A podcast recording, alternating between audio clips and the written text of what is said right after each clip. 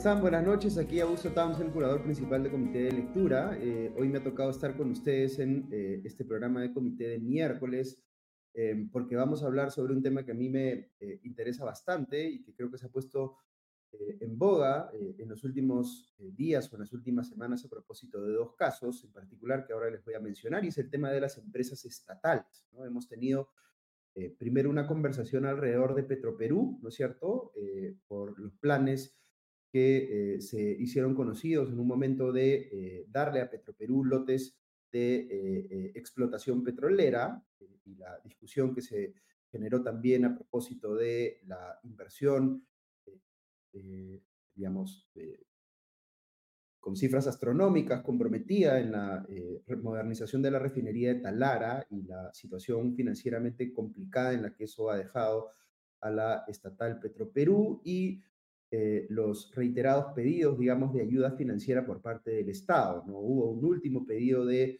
eh, una, eh, un aporte de 1.500 millones de dólares, si no me equivoco, de parte del Estado hacia Petroperú y se generó pues una discusión porque el primer ministro Otárola salió a decir que no estábamos en condiciones como país de darle esa plata a Petroperú.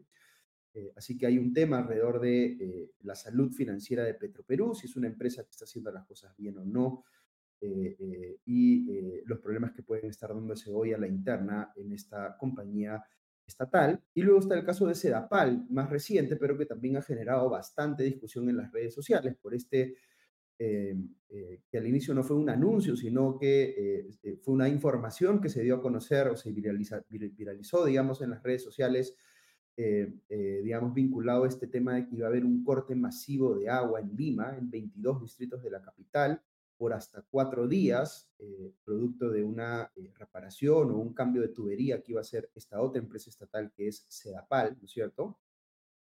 Y al inicio no se sabía bien, la información no estaba muy clara, no se entendía por qué pues, tanta gente en la capital eh, se iba a quedar sin agua hasta por cuatro días. Luego salió la eh, eh, empresa estatal a decir que no iban a ser cuatro días para todos, sino hasta 48 horas para la mayoría de los distritos involucrados, pero algunos sí de repente podrían tener que esperar hasta cuatro días hasta que se les responda, digamos, con normalidad el servicio de agua potable, que como todos sabemos, pues es un servicio esencial y suena pues un poco a locura que te anuncien, digamos, que te vas a quedar sin agua por cuatro días, ¿no? Eh, y esa es otra discusión que se ha generado a propósito de una empresa estatal y que ha derivado incluso en iniciativas legislativas que eh, empiezan a sugerir que haya eh, una privatización de algunas de estas compañías. Así que vamos a hablar un poquito ahora sobre las empresas estatales y les voy a presentar a nuestro invitado de esta noche, que es Mario Zúñiga, amigo de la casa, autor del podcast Hora Libre de Comité de Lectura, pero también, por supuesto, especialista eh, abogado especializado, digamos, en eh, eh, temas de competencia y profesor de la Pontificia Universidad Católica del Perú y de la Universidad de Lima. Este, con Mario hemos tenido antes varias conversaciones a propósito del tema de empresas estatales y la idea ahora es poder entrar un poquito a, a, los argumentos, digamos, que se utilizan ya sea a favor o en contra de la existencia de las empresas estatales en un país como el Perú. Así que si me ayudas, Kenneth, eh, ya eh, invitando a Mario para que nos, eh, se nos sume a la conversación. Hola, Mario, ¿cómo estás? Hola, Augusto, un placer. Muchas gracias por la invitación. No, gracias a ti por estar con nosotros esta noche. Em, quería hacer una pregunta así más general para ir entrando, porque luego seguramente vamos a entrar a los, a los detalles, pero, pero en términos generales, Mario, ¿tú por qué crees que la gente, que mucha gente tiene una visión, digamos, eh, em, positiva de las empresas estatales? ¿Por qué, cómo, cómo, la gente se explica la necesidad de que existan empresas estatales en un país como el Perú? El tema de las empresas estatales es eh, bastante polémico y también polariza algo de lo, de lo, que tú siempre hablas acá en el comité, ¿no? Eh, y, bueno, ya a ese ambiente de progresión se agarra ese tema que, que ya de por sí tenía una fuerte carga política, porque más allá de las ideologías de las personas, normalmente, para partir un poco las aguas, ¿no?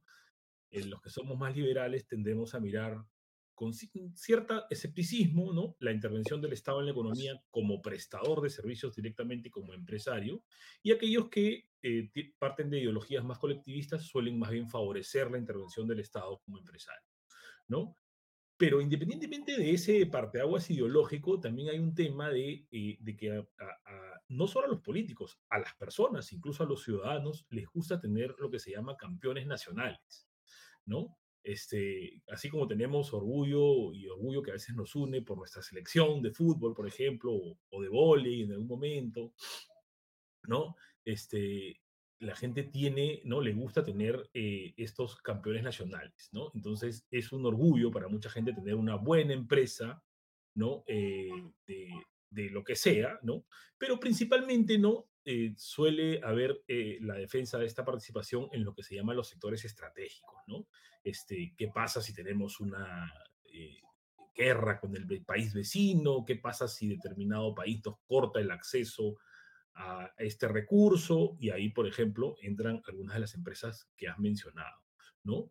Eh, yo creo, la verdad, que eh, el tema de la, del, del, sector estratégico se puede abordar de otras maneras, ¿no? Porque, eh, o sea, digamos, cuando hay una catástrofe natural o una guerra o un evento así, los estados tienen otros mecanismos para en ese momento entrar a regular de manera más fuerte o incluso administrar directamente los recursos, ¿no? Así como hay estados de emergencia cuando hay un tema de violencia, ¿no? En, en, situaciones de, también de urgencia económica, si se quiere, el Estado puede tomar, como vimos con el COVID, ¿no? O sea, el, el Estado pudo tomar decisiones que restringían ciertas libertades y que les permitían al Estado tomar decisiones extraordinarias. Entonces, yo creo que en términos generales el argumento de lo estratégico o lo valioso del sector eh, eh, no, no, no resiste un análisis sólido, no resiste un escrutinio sólido, sobre todo en estas épocas en las que eh, la tecnología y otras herramientas mucho más ágiles te permiten intervenir más rápido, ¿no? Damos un ejemplo para salir un ratito del tema de la subsidiariedad y poner un ejemplo paralelo, ¿ya, ¿no? O sea, la Constitución tiene una regla según la cual los extranjeros no pueden tener propiedad entre los 50 kilómetros de frontera, ¿no? Y claro, cuando no existía Google Maps y los radares y los satélites, digamos, eso podía tener algún sentido, ¿no?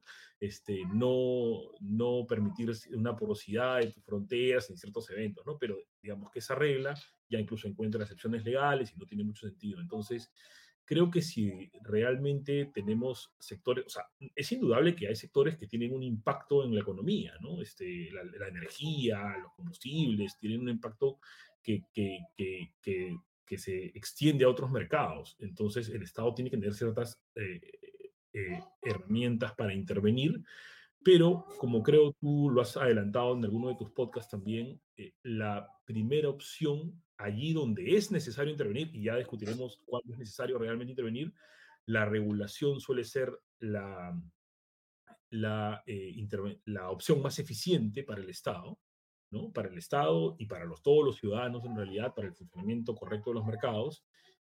Y, y la, la herramienta de la intervención directa debería ser subsidiaria, ¿no? Y por eso tenemos consagrado el principio de subsidiariedad, que tiene algunos orígenes en, eh, religiosos, ¿no? Este, pero ya está reconocido en nuestra constitución y, y, es, y, y existe de facto en, en, muchos países, ¿no? Y, en, no sé de otro país que lo tenga tan claro en la constitución como el Perú. Cuando yo converso con algunos colegas extranjeros, les sorprende gratamente eh, este, este principio consagrado en la, en la constitución, pero digamos, por lo menos ya está recogido en la doctrina económica y, en la Unión Europea, en, principios que aplica la Comunidad Europea, ¿no? Entonces, eh, creo que es una regla sensata en principio para asegurar un uso eficiente de los recursos.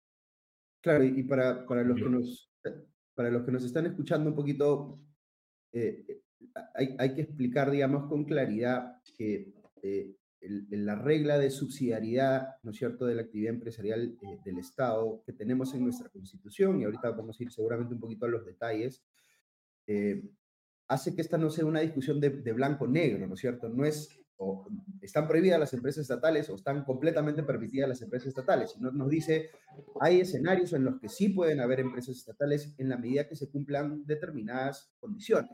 Pero simplemente para, para profundizar un poquito en eso, Mario, ¿en qué caso sí hablamos de una subsidiariedad permitida, digamos, por nuestra Constitución?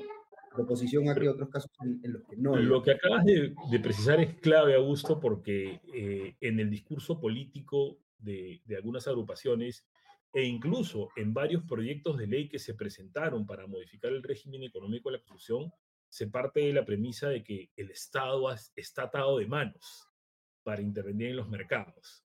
¿no? Es, ahora no se puede crear empresas públicas y eso es completamente falso. La Constitución lo que pone eh, en, un término que, si no me equivoco, es acuñado por Douglas Nortes, es un candado institucional. O sea, puedes hacerlo, puedes crear una empresa pública, pero tienes que cumplir ciertas reglas, ¿no? Em, hay dos reglas de fondo y una de forma en, en el artículo 60 de la Constitución. Las reglas eh, eh, de, fondo sustantivas son, debe haber una insuficiencia de la oferta privada, es decir, los actores que están actualmente ofreciendo servicio al mercado no se dan abasto para, para atender la demanda privada. Y esto, ojo, incluso puede segmentarse de manera tal de que se considere que no existe una empresa privada en este mercado, pero, por ejemplo, no atiende cierto nicho de ingresos. Sería válido ahí no atiende cierto sector geográfico, totalmente válido. ¿no? Esa es la primera regla, la insuficiencia de la oferta privada. Luego el servicio tiene que eh, revestir cierta importancia y necesidad pública, ¿no? Eh, no, no podrías decir voy a crear una empresa privada porque hay una insuficiencia de consolas de, de, videojuegos en el Perú, con el respeto para los gamers y sé que puede ser importante ese, esa, esa, este, rubro. esta actividad, esa, ese pasatiempo, pero no creo que entiendes a dónde voy. ¿no? Y, y si se cumplen los dos factores eh, eh, de, de, fondo, hay un factor de forma, que es tiene que haber una ley formal del Congreso. Y esto es eh, correcto, es correcto que sea así. Los constituyentes de la 93 lo tuvieron muy claro porque más allá también, nuevamente, de un tema ideológico y de lo que puede decir la teoría económica, el Perú tuvo una experiencia, no sé si es mucho decir traumática, pero creo que no es exageración, si digo traumática, con las empresas públicas, ¿no? Este, decenas de miles de, millones, ¿no? Este, de dólares perdidos, ¿no? Eh, el Estado quebrado, hiperinflación, ¿no? No como única razón, pero parte importante de ello fue el forado fiscal que generaron las empresas públicas. 130, 135 empresas públicas, si no me equivoco, que tuvimos eh, y ahora tenemos, luego del proceso de privatización de los 90, ahora creo que tenemos 30 empresas públicas, la mayoría de ellos dentro de FONAFE, relativamente ordenadas, ¿no? Este, entonces, eh, eso, nuevamente, no es, esto, esto, es multicausal, ¿cierto? No quiero sobresimplificar, pero también ha sido un factor importante para que tengamos, creo, con algunos, algunas personas señalarán defectos de las empresas privadas que ahora prestan esos servicios, que sin duda siempre se puede mejorar, pero creo que tenemos mucho mejor prestación de servicios eh, públicos, ¿no? Este, y además tenemos una caja fiscal, pues que incluso un manejo fiscal del Estado peruano que incluso es alabado y reconocido, ¿no? Claro, yo, yo haría una, algunas precisiones ahí de mi, de mi propia cosecha, que, que fue una experiencia mala y todavía sigue siendo una experiencia mala en algunos casos muy notorios de empresas estatales como Petroperú, digamos, donde la, cuestión eh, es muy cuestionable, digamos, por, por el lado de las inversiones eh, que se han hecho en la refinería de Talar, etcétera. Eh, digamos, uno podría objetar que sea razonable para un país como el Perú estar poniendo recursos en algo como eso en lugar de ponerlos en atención de salud o en seguridad, en educación o lo que fuera, digamos, ahí hay una discusión sobre la oportunidad, digamos, de esos recursos, ¿no?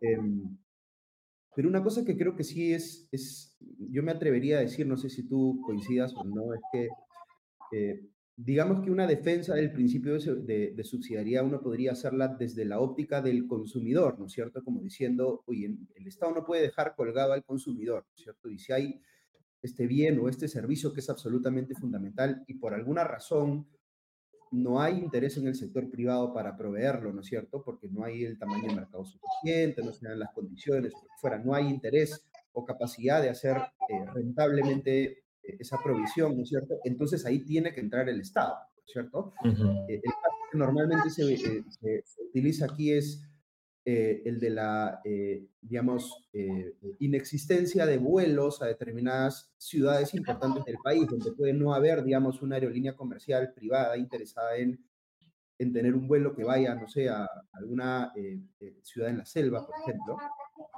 Y en ese caso se justifica o uno podría sustentar que, que, existe un vuelo, ¿no? Que se encuentre la manera, que el Estado encuentre la manera de que existe un vuelo, ¿no?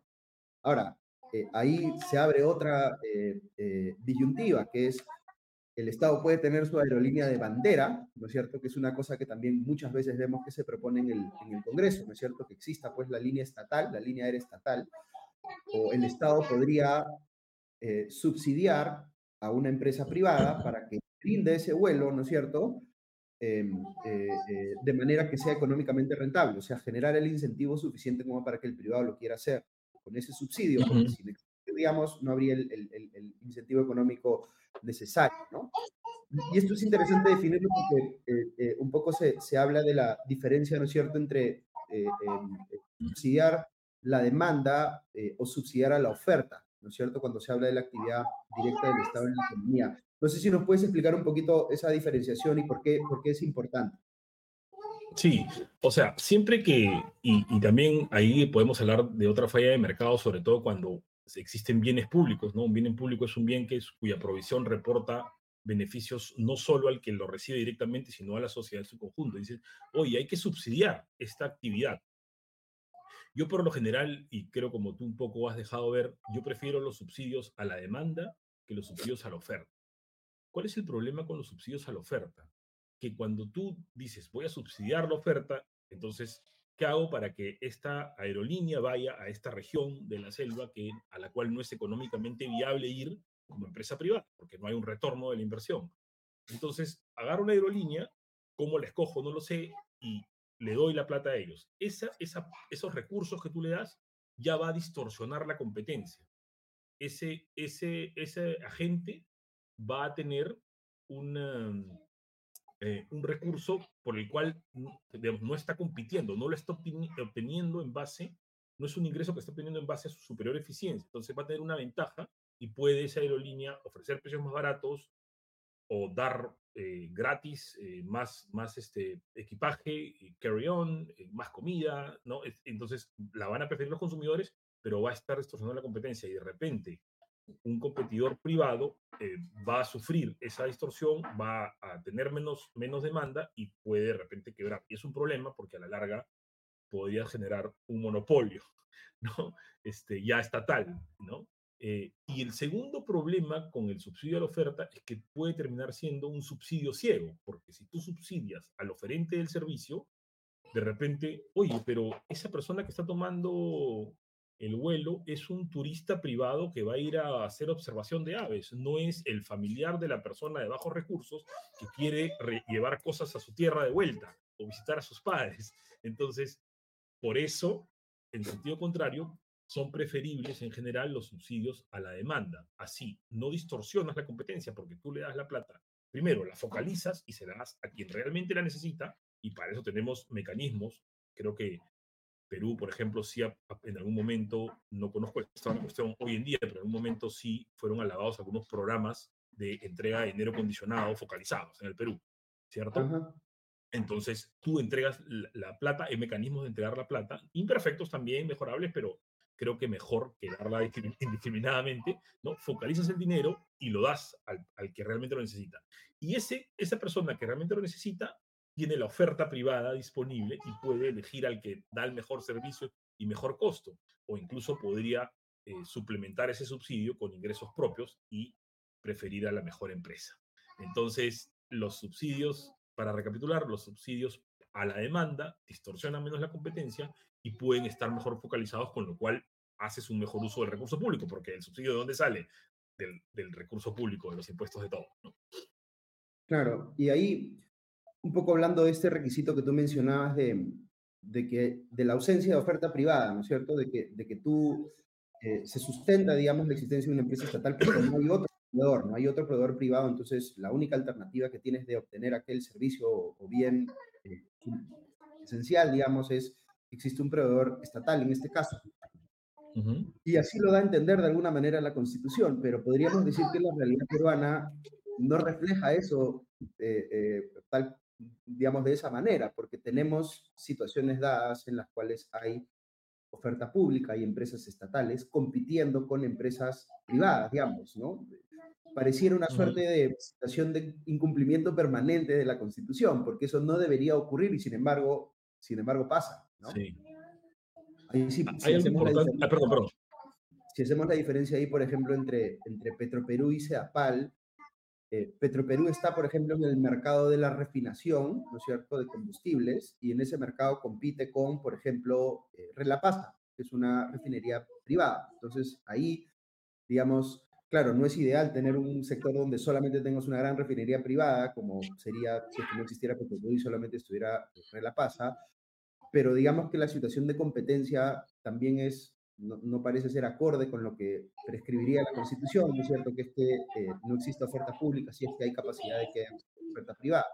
SEDAPAL es un caso distinto, porque SEDAPAL es una industria de redes que funciona, no sé si sería correcto decirlo, como un monopolio natural, ¿no es cierto? Porque no, no hace sentido que existan dos empresas, eh, empresas proveedoras de servicio de agua potable en Lima, porque no, no, tiene sentido económico tener duplicidad de, de redes, ¿no? Entonces ahí sí eh, claramente, eh, eh, digamos, la existencia de, de, de, CEAPAL se da o se lo convierte, digamos, en el único proveedor y no es que haya, digamos, oferta privada que compita con, con CEAPAL. Es algo que uno mencione, digamos, esta situación que se da en los márgenes, que es que cuando CEAPAL no llega a una determinada zona, se generan un mercado de otro tipo de servicios, como los camiones cisterna y cosas, cosas de ese tipo, que en realidad muestran los problemas de, acceso, la, la, incapacidad que tiene CEAPAL, podríamos decir, de llegar, digamos, con, el servicio que está, debería estar obligado a dar, digamos, a toda la ciudad, a todas las zonas, digamos, de la, de la ciudad, eh, o, digamos, debería estar y lamentablemente no está. Pero además hay, hay muchos otros ejemplos de, empresas públicas, de, digamos, eh, eh, a veces se crean inclusive a nivel municipal, ¿no es cierto?, que, están eh, haciendo cosas que compiten directamente con, el, con, el, con la oferta privada, digamos, y, y, se dan como en esta situación de incumplimiento de la Constitución. Entiendo que una forma en la que esto se ha venido manejando de una manera es a través de las acciones que se hacen ante Indecopi, ¿no es cierto? Este, ¿Cómo se puede manejar eso, digamos? Hay la capacidad de cuestionar a una empresa eh, estatal, eh, municipal, por ejemplo, lo que fuera, por precisamente estar eh, digamos, deslealmente con una empresa privada. Sí, justo me, me, has leído la mente porque justo te, te, quería mencionar eso, ¿no? Por muchos años, el principio de subsidiariedad estuvo ahí en la Constitución, pero como decimos, no tenía dientes, ¿no? En el año 2001, el gobierno de Paniagua sacó un decreto supremo que regulaba la subsidiariedad y obligaba, no, no obligaba, le daba la potestad a FONAFE de solicitar informes al INDECOPI sobre justamente la suficiencia de la oferta.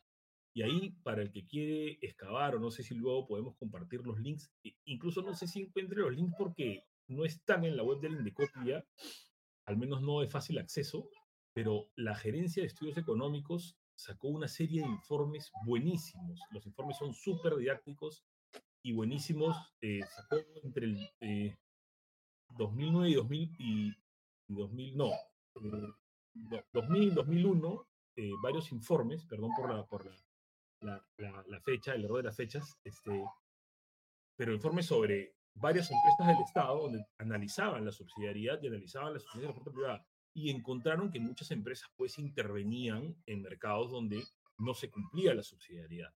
Pero digamos que solamente había ese costo reputacional, que es el informe de Indecopi y, y, y, el reporte a FONAFE de esa situación. ¿no? Pero encontraron, por ejemplo, que Editora Perú, Serpost, ¿no? Este, entre otros, y estaban en mercados donde había oferta privada suficiente, ¿no? Un poco el criterio que se dijo es, o sea, si hay dos competidores, se presume que es suficiencia de oferta privada. Si hay uno, no se presume, pero se analiza, ya está la carga de probar lo contrario, que hay insuficiencia de ese un proveedor. Porque podría haber un proveedor y aún así insuficiencia, como te digo, en ciertos nichos, en ciertas geografías. Entonces, les recomiendo al que le interese en tema buscar esos informes Indecopy. Si no, me pongo en contacto contigo a gusto y te, y te paso los PDFs para que los puedas compartir con, con los oyentes del comité. Este, pero son buenísimos. Pero igual todavía no había dientes, hasta que en el 2008 ya eh, la ley, el decreto legislativo 1044, la ley de competencia desleal, ya incluye como un supuesto de competencia desleal, ¿no? En la existencia de una, de una empresa estatal en incumplimiento del principio de subsidiariedad. ¿no? Este, hay, un, hay un famoso caso de la Universidad del Altiplano ofreciendo pollo a la brasa, ¿no? Que fue pero acuerdo, el presidente. Y, y, mucha gente dice, oye, pero ¿por qué el pollito a la brasa? Lo que pasa es que yo creo que es sensato. A veces un profesor mío de la maestría siempre me decía, comienza por los casos chicos y genere precedente, ¿no? Luego vas por los casos grandes, porque obviamente, este, a pesar de que Indicopy es una agencia de un alto nivel técnico y, y e independiente del, del, poder político, este, digamos que no es algo ni el mejor arreglo institucional genera una, este, un blindaje 100% de, de, los factores políticos, ¿cierto? Entonces, obviamente no se han tomado eh, casos más grandes, ¿no?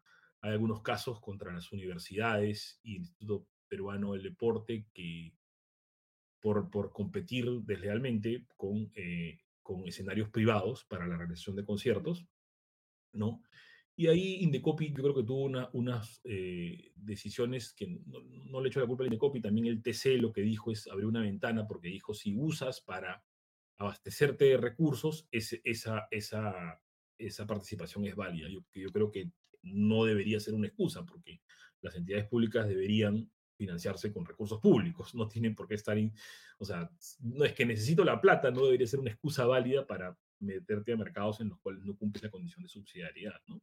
Entonces, claro. yo creo que hay que revisar algunas sentencias del TC y algunas decisiones del Indecopi para ver ahí qué se puede mejorar, ¿no? Para poder mirar con un mayor escrutinio ciertos mercados, porque ciertamente hay eh, algunos casos en los que las empresas públicas eh, están interviniendo ¿no? en, en, mercados en los que no deberían intervenir, empresas o instituciones públicas. ¿ah?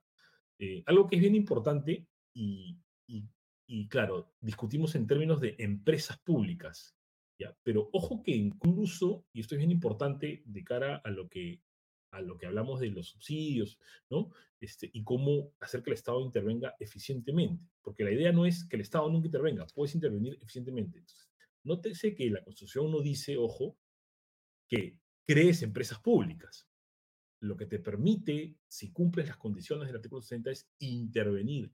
Y a veces intervenir para mí, o creo yo que en general, no es que a veces, en general, la forma más eficiente de intervenir no es crear una empresa pública, porque si tú creas una empresa pública y sacas un estatuto por ley, y acá lección del, del public choice, que sé que a ti también te gusta y te interesa, Augusto, es cualquier entidad pública siempre va a buscar más facultades y más presupuesto.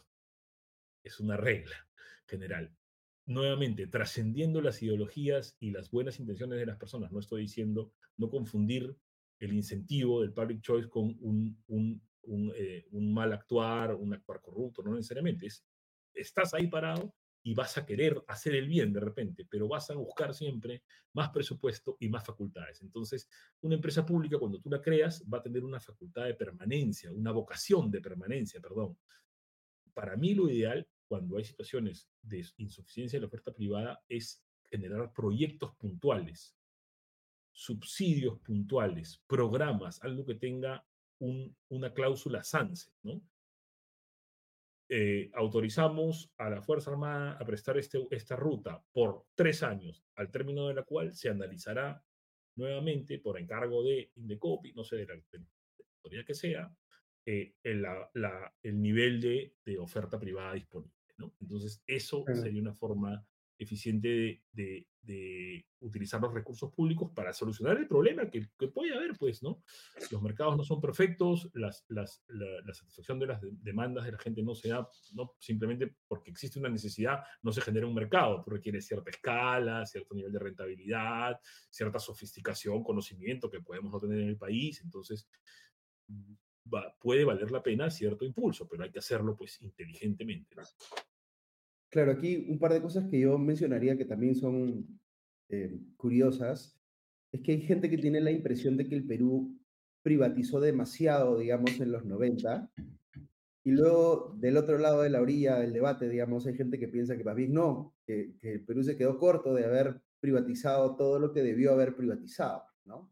Este, eh, y, digamos, este, muestra un poquito la, la, cómo la gente está parada en, en, posiciones ideológicas diferentes, ¿no? Ahora, también hay casos, como tú mencionabas, que eh, donde dentro de una misma organización pueden haber ciertas cosas que se hacen que son subsidiarias y otras no. Por ejemplo, el caso más eh, claro en ese sentido para mí es el del Banco de la Nación. El Banco de la Nación puede tener ciertas puede proveer ciertos servicios que uno sí podría sustentar que se dan en condiciones de subsidiariedad, pero también se le puede ocurrir hacer banca comercial, digamos, o hacer préstamos personales, ¿no? Entonces ahí es como que es un poco lo que tú decías, ¿no? Eh, eh, em, se le da la facultad para hacer eh, la provisión del servicio que sí es subsidiario, pero tiene los incentivos para ser expansivo y para meterse en otras cosas donde ya escapa un poco de, de, de esos contornos de la subsidiariedad. ¿no? un tema que sí quería conversar contigo, Mario, porque creo que es dentro de lo que yo he podido eh, eh, percibir, digamos. Augusto, Augusto, te, puedo, disculpa que te corte un ratito, porque es que, no quiero que se me escape ese punto que es bien importante. A las empresas públicas o a las intervenciones públicas que diseñemos para eh, satisfacer las demandas insatisfechas, la demanda privada suficiente, es bien importante saber qué le pedimos. Y acá quiero decir algo que puede ser contraintuitivo para algunos que estén en, en, nuestra orilla más liberal incluso, que es, oye, que las empresas públicas sean rentables. Les pide eso, ¿no? La regulación de FONAFE y bien ordenada, es rentable. Yo creo que una empresa pública debe ser rentable socialmente, pero esta es una idea que quizá tenga que aterrizar y discutir más, e investigar más a fondo, pero tengo esa intuición que si justamente a una empresa le vamos a pedir que atienda una demanda subsidiaria, por definición esa demanda no es rentable, porque si no estaría un privado ahí, o casi por definición. Pueden haber algunos accidentes históricos, buena gestión o lo que sea, pero casi por definición esa demanda no es rentable. Entonces, cuando tú a una empresa le dices, este, no sé, eh, la aerolínea de bandera, ¿no? Oye, atiende la demanda a este, la selva. Ya, pero tienes que ser rentable. ¿eh? Obviamente lo que va a hacer es un subsidio cruzado. Y va a tener rutas en las que tú dices, oye, pero compite con la privada, ¿por qué acá es tan caro? Cobra igual que la privada, ¿qué tal raza? Claro, pues porque si le demandas rentabilidad, tiene que salir de algún lado la plata y va a ser un subsidio cruzado, que es una estrategia, una estrategia válida de negocios que a veces aplican los privados, pero ojo ahí creo que es importante, a veces se pierde foco, es, ok, ¿qué le vamos a pedir a esa empresa pública? O como te digo, no tiene que ser una empresa pública, a ese proyecto estatal o a esa tarea temporal que le damos a otra organización es, no debemos pedir una rentabilidad financiera, porque ese no es el punto. Sí deberíamos pedir... Entrar... Ah, perdón, me adelanté, justamente iba a entrar a ese tema, porque claro, de repente la percepción que tienen algunas personas es más bien la opuesta, ¿no? Que es que no hay que esperar rentabilidad de las empresas públicas, sino hay que esperar más bien que sean deficitarias y que le estén trasladando, digamos, a los consumidores o los usuarios este, un precio por debajo de los costos para que el Estado se coma, digamos, eh, eh, eh, el problema financiero que eso genera y más bien políticamente sea rentable para el gobierno, tener empresas públicas ofreciendo cosas a muy bajo precio, digamos, ¿no? Entonces, justo te iba a comentar que lo que se me ocurre que mucha gente tiene en la cabeza cuando piensa en las empresas estatales es que si a ti te estuviera dando un servicio una empresa privada, esa empresa privada te va a meter una rentabilidad en el precio. Es completamente razonable y está bien que así sea, así funciona el mercado, digamos, ¿cierto? Pero si fuera una empresa estatal, uno asumiría que el Estado no tiene que cobrar una utilidad, ¿no es cierto? Porque es el Estado, entonces va, va, va, a salir de la ecuación esa utilidad y por tanto el precio al que te vendería algo, ¿no es cierto? Una empresa estatal o, digamos, debería intuitivamente ser más bajo, ¿no? Que el que te da una empresa privada. Subiendo, por supuesto, ¿no es cierto? Eh, que son comparables a nivel de eficiencia, ¿no? Eh, eh, pero, pero por ahí quería un poquito escarbar contigo, ¿no? Si es, si es realista Sí. pensar que una empresa estatal, porque no tiene esta, digamos, urgencia o esta presión de parte de sus accionistas, ¿no es cierto?, de cobrar una utilidad, entonces va a poder llegar. A, claro, va a, poder, llegar al mercado con un precio más, más bajo de cara a los, consumidores, ¿no? No sé cómo lo ves. Creo que, que la experiencia nos muestra que ello no es así, ¿no? Este, tenemos, uno dice, eh, empresa pública para proteger mejor los intereses públicos. Y no necesariamente es así, por varias razones. Puede ser razones de diseño, por ejemplo, lo que mencionabas un ratito, ¿no? Si tú le pides a la empresa un indicador de rentabilidad, va a ponerte el precio que sus costos le den, ¿no? Y como mínimo y un poco más para tener cier- cierta rentabilidad. Pero también porque tenemos un, un- un gran problema, ¿no? La gente, ¿no? Eh, no solo precio, sino no va a contaminar, esta empresa pública no va a contaminar y tenemos ejemplos de, pues, Mm. ya, fugas de petróleo en la selva, ¿no? No sé, decenas de, de- de fugas en, en- mineros. en residuos mineros, ¿no? Este, entonces, ¿por qué? Porque ahí también está el tema de los costos de agencia, ¿no? Este, los costos de agencia, so- o el problema de agencia se habla, ¿no? Siempre que tú tienes a una persona distinta al dueño de ese recurso, administrando los recursos, tienes un problema de agencia. ¿Cómo nos, aseguramos de que la persona que va a desarrollar esa labor en representación, en favor de todos nosotros, efectivamente no, eh, no, digamos, proteja nuestros intereses y no los suyos propios? Porque las personas, todas las personas, y eso es algo que parece obvio, pero también el Pablo Chávez nos recuerda, no es que los funcionarios públicos y esto lo digo con, con, todo, con todo cariño y respeto, yo me ha tocado ser funcionario público, pero, pero no es que uno se vuelve ángel cuando sale la resolución del peruano, ¿cierto?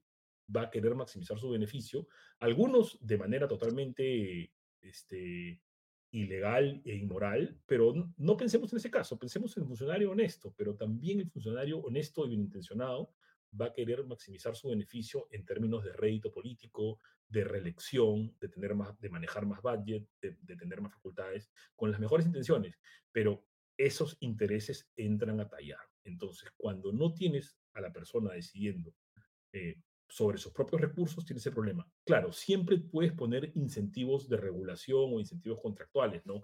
Que das un bono, pones una regla, ¿no? Imaginemos que, tú, que, que viene eh, el equipo del comité y me dice, Mario, como eres un podcaster del comité que queremos mucho, te vamos a encargar de organizar el cumpleaños de Augusto, ¿no? Y me dan la caja del comité de lectura, ¿no? Pero no me ponen un límite. Yo quiero pues quedar bien con Augusto, quiero invitar a mis amigos, hago una fiesta de 100 personas, el mejor trago, ¿no? Entonces, obviamente eso no va, va a estar en, en, en línea con la salud financiera del comité de lectura, ¿no? Entonces, por eso se ponen reglas, tenemos contraloría, sanciones, pero a diferencia del sector privado, ¿no? Están los incentivos contractuales que pueden funcionar en el sector público y en el privado, pero en el sector privado tienes el incentivo de propiedad, es ya el accionista puede decir, no, yo cambio esto porque sufro yo si mi dinero se administra mal. Ese, ese incentivo no se da o es muy difícil que se pueda dar en el caso del Estado porque los recursos pues son de todos y de nadie, ¿no? Entonces, eh, siempre se genera ese incentivo para que no se dé el resultado buscado. Entonces, eh, esa es la explicación teórica. Ahora, esta explicación teórica que te doy no sería necesaria si simplemente repasamos anécdotas, y no anécdotas diría, ¿no? sino la experiencia nacional cuando tú ves eh, eh, cómo, cómo se toman las decisiones, eh, ¿no? a quién se nombra, cómo se organizan los recursos. Y claro, todo ello se agrava si además estamos en un escenario de descomposición política o de disfuncionalidad política del Estado, donde tenemos nombramientos pues que no sin meritocracia, entonces todo eso se agrava, ¿no? A, se, se, potencia, ¿no? Entonces eh, se da un, peor efecto y las, las, empresas públicas funcionan aún peor de lo que puede funcionar, porque ciertamente hay que decirlo, ¿no? Los defensores de la posición de mayor intervención te dicen, oye, pero hay empresas públicas eficientes. Por supuesto que hay, podemos, podemos este, buscar ejemplos, ¿no? Usualmente se citan los ejemplos de Escandinavia, por ejemplo, pero si tú analizas el detalle de esas empresas públicas, han entendido el tema de los incentivos. Tú encuentras bonos, encuentras contratos tipo APP de administración, entonces, ¿no? Pero ahí, por ejemplo, puntualmente una, una pregunta que, que, te quería hacer, y, y, aquí este revelo mi ignorancia en el tema, ¿no? Pero digamos que en la actividad empresarial un incentivo muy fuerte es la, el miedo a la quiebra, digamos, ¿no? O sea, el hecho de que las empresas puedan quebrar eh, eh, eh, es un incentivo importante, ¿no es cierto? Porque permite justamente que haya eficiencia, que se cuide, digamos, el recurso del accionista, etcétera, etcétera, ¿no es cierto? uno no se hace la idea, porque no, no recuerda, no son muy visibles los casos donde hay empresas estatales que quiebran, que se les deja quebrar de alguna manera, ¿cierto? Más bien tienen en la cabeza los salvatajes de las empresas estatales, ¿no? Y se quita de alguna manera ese, ese incentivo. Entonces, ¿qué, ¿qué efectos tiene esto, ¿no? El hecho de que una empresa estatal no pueda quebrar, o sea, ¿qué, qué, qué, ¿cómo afecta eso la conducta de quienes gerencian a la empresa estatal? El hecho de que no puedan creer ellos realistamente, digamos, que no los van a dejar quebrar. Entonces, inclusive si tienen una mala gestión, eh, les va a llegar pues, una forma de salvataje, ¿no? Eso, eso se llama, ¿no? Lo que los economistas llaman azar moral, ¿no? Es, ya, ya tengo el incentivo perverso de, y si yo ya sé que tú me vas a, a proteger si quiebro, no me preocupa tanto la salud financiera de, de mi empresa y puedo tomar decisiones más arriesgadas yo sé que siempre me vas a rescatar, ¿no? y, y, justamente, ¿no? Esto, esto, lo vemos ¿no? Eh, en, el, en, el, mercado peruano, lamentablemente, ¿no? Y ojo, ojo que también puede pasar en el privado, ¿no? En, en, en determinado momento, cuando las, los gobiernos han, han hecho este, rescates financieros de empresas privadas, pues, no too big to fail, ¿no? Entonces no han sido del todo responsables en los recursos y, y, y bueno, los han rescatado. Claro, hay formas más inteligentes de hacer los rescates, con condicionamientos, ¿no? Pero en todo caso se genera ese efecto que dices, ¿no? Un, un incentivo claro. perverso. Y hay, y hay, un tema ahí también, y ya entrando un poco al, al peligro o al riesgo de la interferencia política, ¿no es cierto? Porque, claro, hay, hay, hay países que manejan las empresas estatales de manera diferente, como tú decías, que tienen gobiernos corporativos mucho más robustos o que tienen accionariado eh, mixto, digamos, ¿no es cierto? Son empresas estatales, pero también tienen inversionistas privados o que cotizan en bolsa, ¿no? tienen otras formas de eh, eh, generar incentivos para que la gestión, el gerenciamiento de la compañía sea eh, el correcto, ¿no? Eh, pero luego tienes otros casos, como, digamos, en el caso peruano es muy visible el de Petroperú, que más bien se abstrae de este tipo de, eh, digamos, este, regulaciones o, o, o, formas de alguna manera de tratar de controlar o alinear la gestión, digamos, de, de, las empresas estatales a los intereses del Estado, de, de, la ciudadanía en general, ¿no es cierto? Se logran estar un poquito al margen, al margen de eso, ¿no? Y lo que pasa, siento yo aquí, es que muchas personas piensan que de repente eso es algo, eso es algo bueno, ¿no? O sea, a todos nos, nos, nos duele cuando vamos al grifo y la gasolina está cara, ¿no? Entonces, de repente, si es bueno, pensarían algunos que eh, el Estado reduzca pues este, significativamente el precio de las gasolinas que venden las estaciones de servicio de Petroperú, por decir, ¿no es cierto? Porque eso sería como hacerle un bien eh, al, al, ciudadano. ¿no? Entonces, políticamente podría ser eh, algo que la gente acepte como bueno y que por supuesto le genere réditos políticos al, a los gobernantes de turno, ¿no es cierto? Entonces, ¿Por qué eso está mal, digamos? ¿no? ¿Por, qué, por, qué hay un, ¿Por qué tenemos que levantar la, la, bandera de alerta, digamos, cuando los precios en las empresas estatales se definen por criterios más políticos que económicos? Porque terminan, terminamos en un manejo ineficiente de los recursos. Para empezar, en algunos casos, esta, estas decisiones políticas, populistas, digamos, pod podrían, para empezar, ser regresivas, ¿no? A veces tú subsidias algo, qué bien, todos contentos, y de repente lo que estás haciendo es que las personas que menos necesitan están adquiriendo más de ese bien. Entonces vas a generar escasez de ese bien para las personas que más lo necesitan, ¿no? Lo que nos permite el sistema de precios es que, claro, siempre hay restricciones de ingreso en determinados sectores, pero en principio cuando un bien es, es, es, está más caro, las personas que más lo necesitan son las que van a pagar por él. Entonces, tú generas una, una distorsión ahí que es un mal uso de los recursos del Estado, ¿no? Eh, y que en el fondo, pues, genera consecuencias micro ineficientes e injustas y consecuencias macro también luego en términos de forado del, del, arca fiscal o, o, por ejemplo, uso indebido de recursos que puede generar externalidades, ¿no? Este, sobre explotación de recursos, de, repente, sí, ¿no? el tema de combustible es un buen ejemplo porque tiene un impacto político y, y muchos gobiernos lo subsidian, pero es el gobierno que, por otro lado, te está regulando estándares ambientales y exigiendo este, protección del medio ambiente. Entonces, ¿no? Este, lo, lo mejor es que, yo digo en principio que, que más bien regulemos las externalidades por un lado y, y si determinados eh, eh, bienes están están este, a precio muy caro, dejar que se, que se regule por, por oferta y demanda, ¿no? Que, que se va a llegar a un, a un equilibrio eficiente. Porque la otra, la, la historia eh, alternativa podría ser una en la cual, digamos que el incentivo político no es reducir los precios para contentar a los consumidores, eh, sino más bien generar puestos de trabajo para contentar a los sindicatos, por decir, ¿no? O sea, el, el el beneficiario, digamos, de, del favor político es otro, pero nuevamente hay una lógica política detrás, ¿no es cierto? Yo podría querer que una empresa estatal eh, esté, eh, digamos, tenga una planilla sobredimensionada porque ahí aprovecho y entrego favores políticos y pongo a mi allegado, mi amigo y, les asigno pues sueldos atractivos, etcétera, ¿no es cierto? Ese también puede ser puede ser el incentivo. De hecho, yo creo que eso es lo que pasa, por ejemplo, en Petroperú, ¿no? Eh, y es curioso porque eh, una, una, una, situación bien, eh, digamos, particular del mercado, por ejemplo, de la refinación de combustibles, pienso yo, es que si tú tienes a un actor estatal como Petroperú y luego a un privado como Relapasa, ¿no es cierto? ¿Quién es el que fija el precio, digamos? ¿No? O sea, ¿quién es el primero en tomarla, eh, eh, digamos, el, que se mueve primero en establecer dónde va a poner sus precios? Y lo que hace eso de alguna manera es, le genera el incentivo eh, al privado del comportamiento estratégico de esperar a que el público ponga el precio, ¿no es cierto? Y luego acomodarse a eso. Entonces, si estamos hablando de una empresa estatal, por ejemplo, que es muy ineficiente, que tiene una planilla sobredimensionada, que tiene una deuda eh, enorme, ¿no es cierto? Y que por tanto tiene que elevar el precio un poco para eh, eh, solventar eso, ¿no es cierto?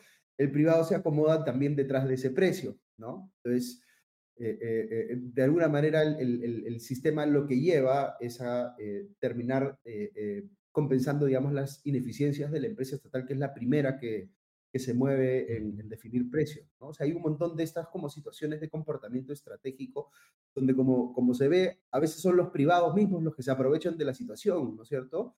Eh, no solamente las, las empresas estatales, eh, eh, digamos, que están mal gestionadas, ¿no? Ahora, em, sí, dale, dale, perdón. No, decía que situaciones de duopolio siempre puede haber una estrategia de líder-seguidor que no es ilegal según las normas ya de libre competencia, pero que claro, como dices tú, no, no debería, eh, en general, lo comento, no debería haber una empresa pública que sea una especie de paraguas de precios para el otro privado, ¿no? Y, mira, esa es una de las distorsiones que genera, ¿no? Y ese es, ojo, cuando hemos medido los costos de tener demasiadas empresas estatales, hemos medido el costo explícito que es las pérdidas que están ahí, monetarias, es evidentes, están en los libros, pero no, más difícil de medir son los costos de oportunidad de, costos que pueden haber absorbido los, los competidores, costos de posible entrada de privados más eficientes, ¿no? costos de innovación o reducción de costos que pudieron hacer los privados que compiten con esa, esa empresa pública, ¿no? Entonces, hay un montón de costos que no vemos, que esa es parte de la distorsión y, y que por eso, ¿no? Regresando, regresando al principio, está muy bien que haya esta, eh, no prohibición absoluta, pero sí un candado institucional para que, para que esto pueda pasar, ¿no? Para que haya empresas públicas. Y, conectando aquí con algo que tú decías al inicio, eh, quizá algunas personas piensan que si fueran a desaparecer ciertas empresas estatales, eh, sería como si el consumidor quedase desprotegido en esos rubros, ¿no? Porque la empresa estatal era la que lo protegía, por decirlo de alguna manera, ¿no es cierto? Y no habiendo empresa estatal, entonces eh, ahora quién protege al, consumidor, ¿no? Y, ahí entra un poco esta, em, em, eh, este aspecto que a veces no se toma en consideración, que eh, está la posibilidad de que el Estado intervenga, como tú decías, haciendo actividad empresarial, pero luego está la responsabilidad de regular los sectores, digamos, ¿no? Que no es una responsabilidad que tenga que estar en una empresa estatal, sino tendría que estar, pues, no sé, en un ministerio, en una agencia, etcétera, ¿no? Y que la regulación es precisamente lo que busca alinear eh, la política pública con el interés del consumidor, ¿cierto? Y, y, ese de repente es un mejor camino, ¿no? ¿Por qué crees que la gente no, no lo percibe así necesariamente? Eh, hay mucha desconfianza del, del, sector privado, ¿no? Este, eh, eh, perdón, de, la, de, las personas frente al sector privado, ¿no? Hay también siempre la tentación de, regular para buscar un, un este, determinado resultado ideal, ¿no? Yo creo que en términos generales, en la gran mayoría de mercados, la, libre competencia es ese, esa protección que necesitan las personas, ¿no? Eh, la libre eh, fijación de precios, el libre ingreso al mercado y que los consumidores en, ese contexto elijan a la empresa que mejor les da el combo, el, mejor combo posible, ¿no? Porque, como te digo, los mercados no son perfectos, eso, eso, es, una, eso es un modelo, es un, es un recurso para enseñar, ¿no? Eh, y, hay ineficiencias eh, derivadas de, las mismas personas que convivimos en ese mercado. los mercados somos personas interactuando. Entonces, si tenemos personas eh, con... El país tiene nivel de pobreza, poca educación, ciertos mercados van a tener un montón de ineficiencias y fricciones, pero la competencia nos da el mejor, la mejor combinación posible, dadas las restricciones, de calidad y precio y otras condiciones. Ahora, hay mercados que por razones estructurales casi permanentes, ¿no? la competencia no funciona bien o por, o por condiciones de, de las propias personas que interactuamos, nuestras eh, limitaciones de información, de entendimiento, ¿no? y ahí existen las llamadas fallas de mercado. Si tú crees que esas fallas de mercado son insuperables y no se van a superar en el, corto o mediano plazo, dices, acá en este mercado regula. Hay el caso de los monopolios naturales que, que mencionaba, ¿no?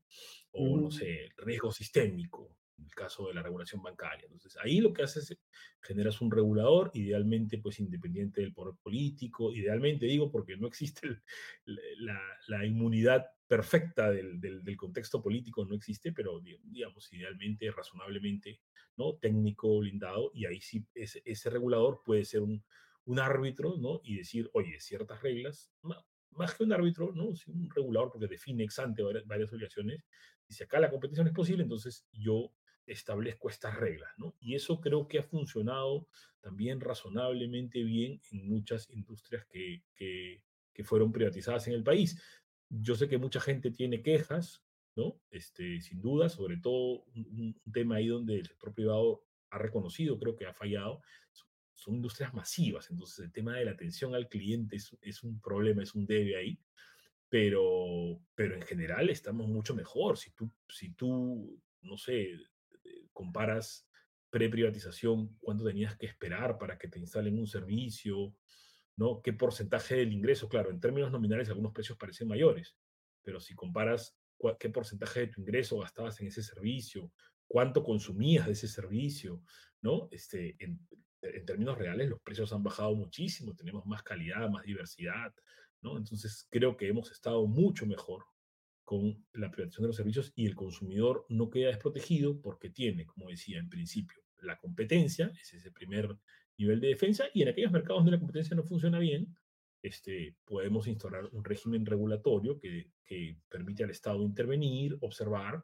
este, y sancionar cuando no se cumple, pero sin tener la necesidad pues, de volverse él mismo un operador que tiene pues, todos los problemas que hemos generado. Y ojo, y esto es un tema, no es un tema de ser enemigo del Estado, antiestado, ni nada. Yo respeto mucho la función pública, pero justamente hay que reconocer también que tenemos un tema también bien pragmático de recursos escasos.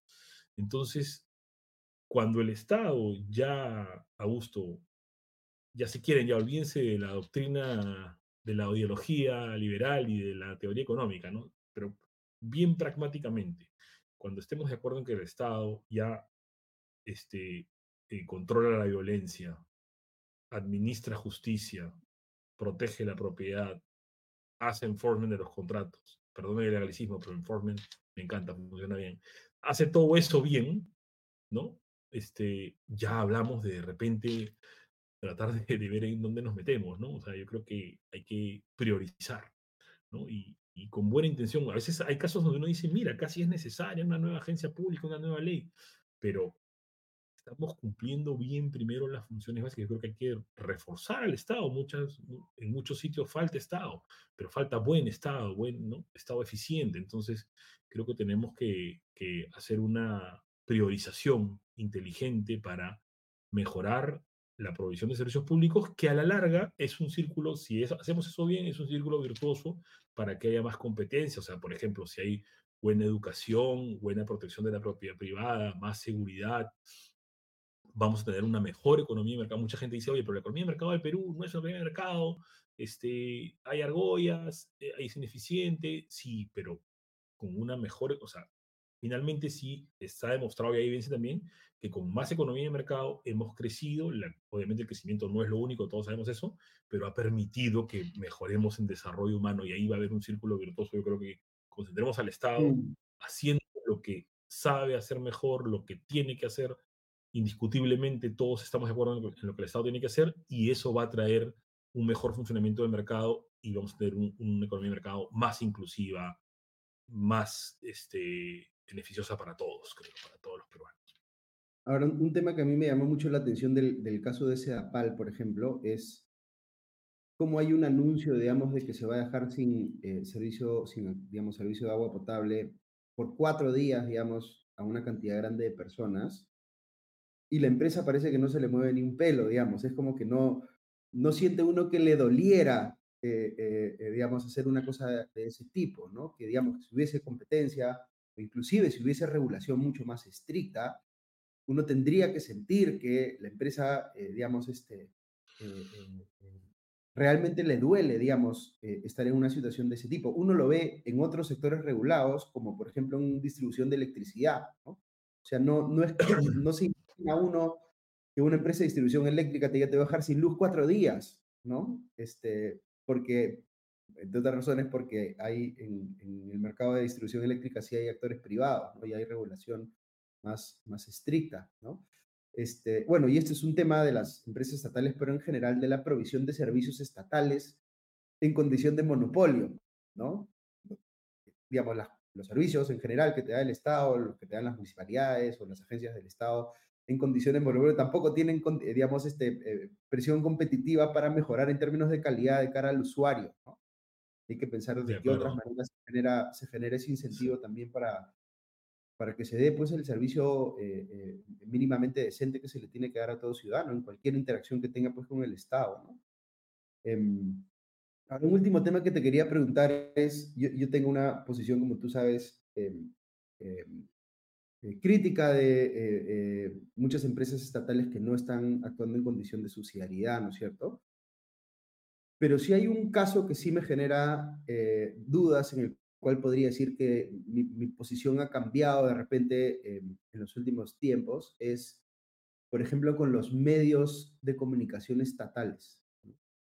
Yo, yo estando además en el, en el mundo de los medios, ¿no? Pero, pero por ejemplo, sí, sí me genera la duda de si tener medios estatales genera externalidades positivas que justifiquen, por ejemplo, su existencia, pese a que, por supuesto, en el mercado de los medios hay todo tipo de oferta privada, ¿no es cierto?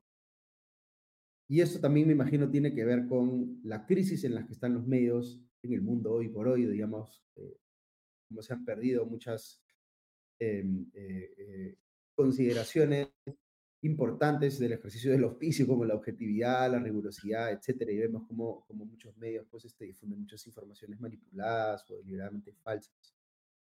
Quizá ese es un caso donde sí, eh, digamos, se me hace a mí más fácil imaginar que sí existe justificación en que exista una empresa estatal, inclusive en competencia, digamos, con empresas privadas. Pero no sé, no sé si se, te ocurre lo mismo a ti o, o de repente discrepas conmigo en esto. Eh, hay, bueno, hay, hay, hay casos y casos, ¿no? Este, yo en el caso de Editora Perú, ¿no? Este, y, no debería entrar a un, a un, caso concreto, pero, o sea, yo creo que hay un caso totalmente, incluso es función pública, ¿no? Tiene que haber una gaceta oficial del Estado peruano. Uh -huh.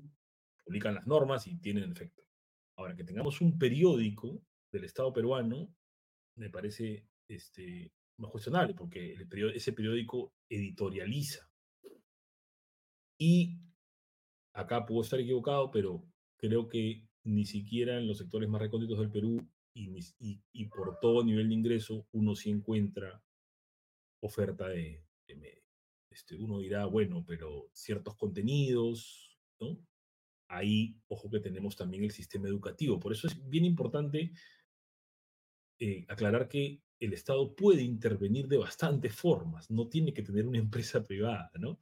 Es una empresa, perdón, una empresa, ¿no? entonces, este, por ejemplo, para suplir la, la, deficiencia de ciertos contenidos que el sector privado no produce porque no son rentables, tienes el sistema educativo, por ejemplo. ¿no? Ahora, el caso de las señales de radio televisión puede ser más complejo. Ahí sí es una infraestructura que, que tiene ciertos costos fijos y, y, creo que, que, por ejemplo, TV Perú se ha cumplido una importante función en términos de comunicación e información básica objetiva, si, si, cabe el término, no, siempre hay, hay, que, también la objetividad perfecta a veces pues, creo que no existe, pero, pero, pero uno sí, sí pudo ver ahí más, ¿no? Ahora, cuando ya esos medios se editorializan y opinan y, y entrevistan, ¿no? Este, creo que sí, ahí se pueden generar unos conflictos de interés, ¿no? Este, este, fuertes, ¿no? Y, y que no, al final no estás coadyuvando a la función informativa, ¿no? que, supuestamente es la finalidad, porque, porque obviamente ¿no? hay, hay, hay ese, ese, conflicto de intereses, esos incentivos entrecruzados, ¿no? Sí. Interesante, mira, otra vez ya no nos va a dar, por supuesto, ahora el tiempo y no además no era tema de la conversación de ahora, ¿no? Pero interesante la conversación que se ha generado sobre la, los subsidios que da el Estado, por ejemplo, a la industria cinematográfica, ¿no? Como, como está habiendo una discusión recontra intensa en las redes sociales a propósito de este tema, ¿no? Pero en fin, vamos a dejarlo ahí, ya nos, pasamos un poquito de la hora. Este, gracias Mario, como siempre, por acompañarnos. Este, hemos tenido el objetivo hoy de aclarar algunas dudas o eh, explicar algunos conceptos vinculados a las empresas estatales para la gente que está prestando atención pues este debate a propósito de Petroperú, CEAPAL y demás, eh, que es un debate importante y que por supuesto surge de definiciones que tenemos en nuestra propia constitución, como decíamos al inicio, que están ahí, no necesariamente se cumplen en la práctica, pero que es bueno, es bueno saber y entender. Así que nada, gracias Mario, que estés bien y eh, nos vemos la próxima semana con otro programa de Comité de Miércoles. Estén bien todos. Gracias a ti, un gusto. Tchau, tchau.